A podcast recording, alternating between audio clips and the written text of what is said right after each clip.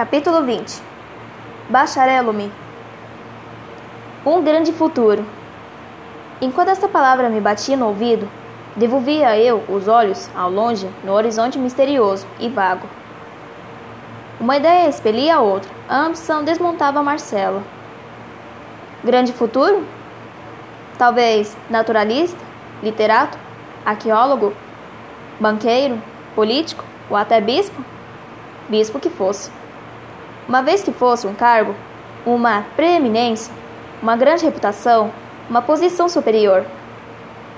A ambição, dado que fosse águia, quebrou nessa ocasião o ovo e desvendou a púpila fulva e penetrante. Adeus, amores. Adeus, Marcelo. Dias de delírio. Joia sem preço, vida sem regime. Adeus. Vou, as fadigas fadigas e a glória, deixo-vos com as calcinhas da primeira idade. E foi assim que desembarquei em Lisboa e segui para Coimbra. A universidade esperava-me com as suas matérias árduas.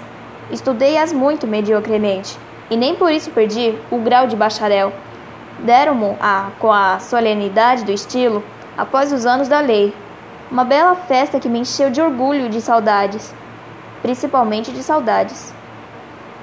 Tinha eu conquistado, em Coimbra, uma grande nomeada de folião.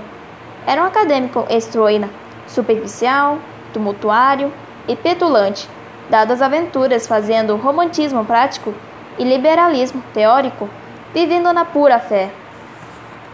Dos olhos pretos e das constituições escritas.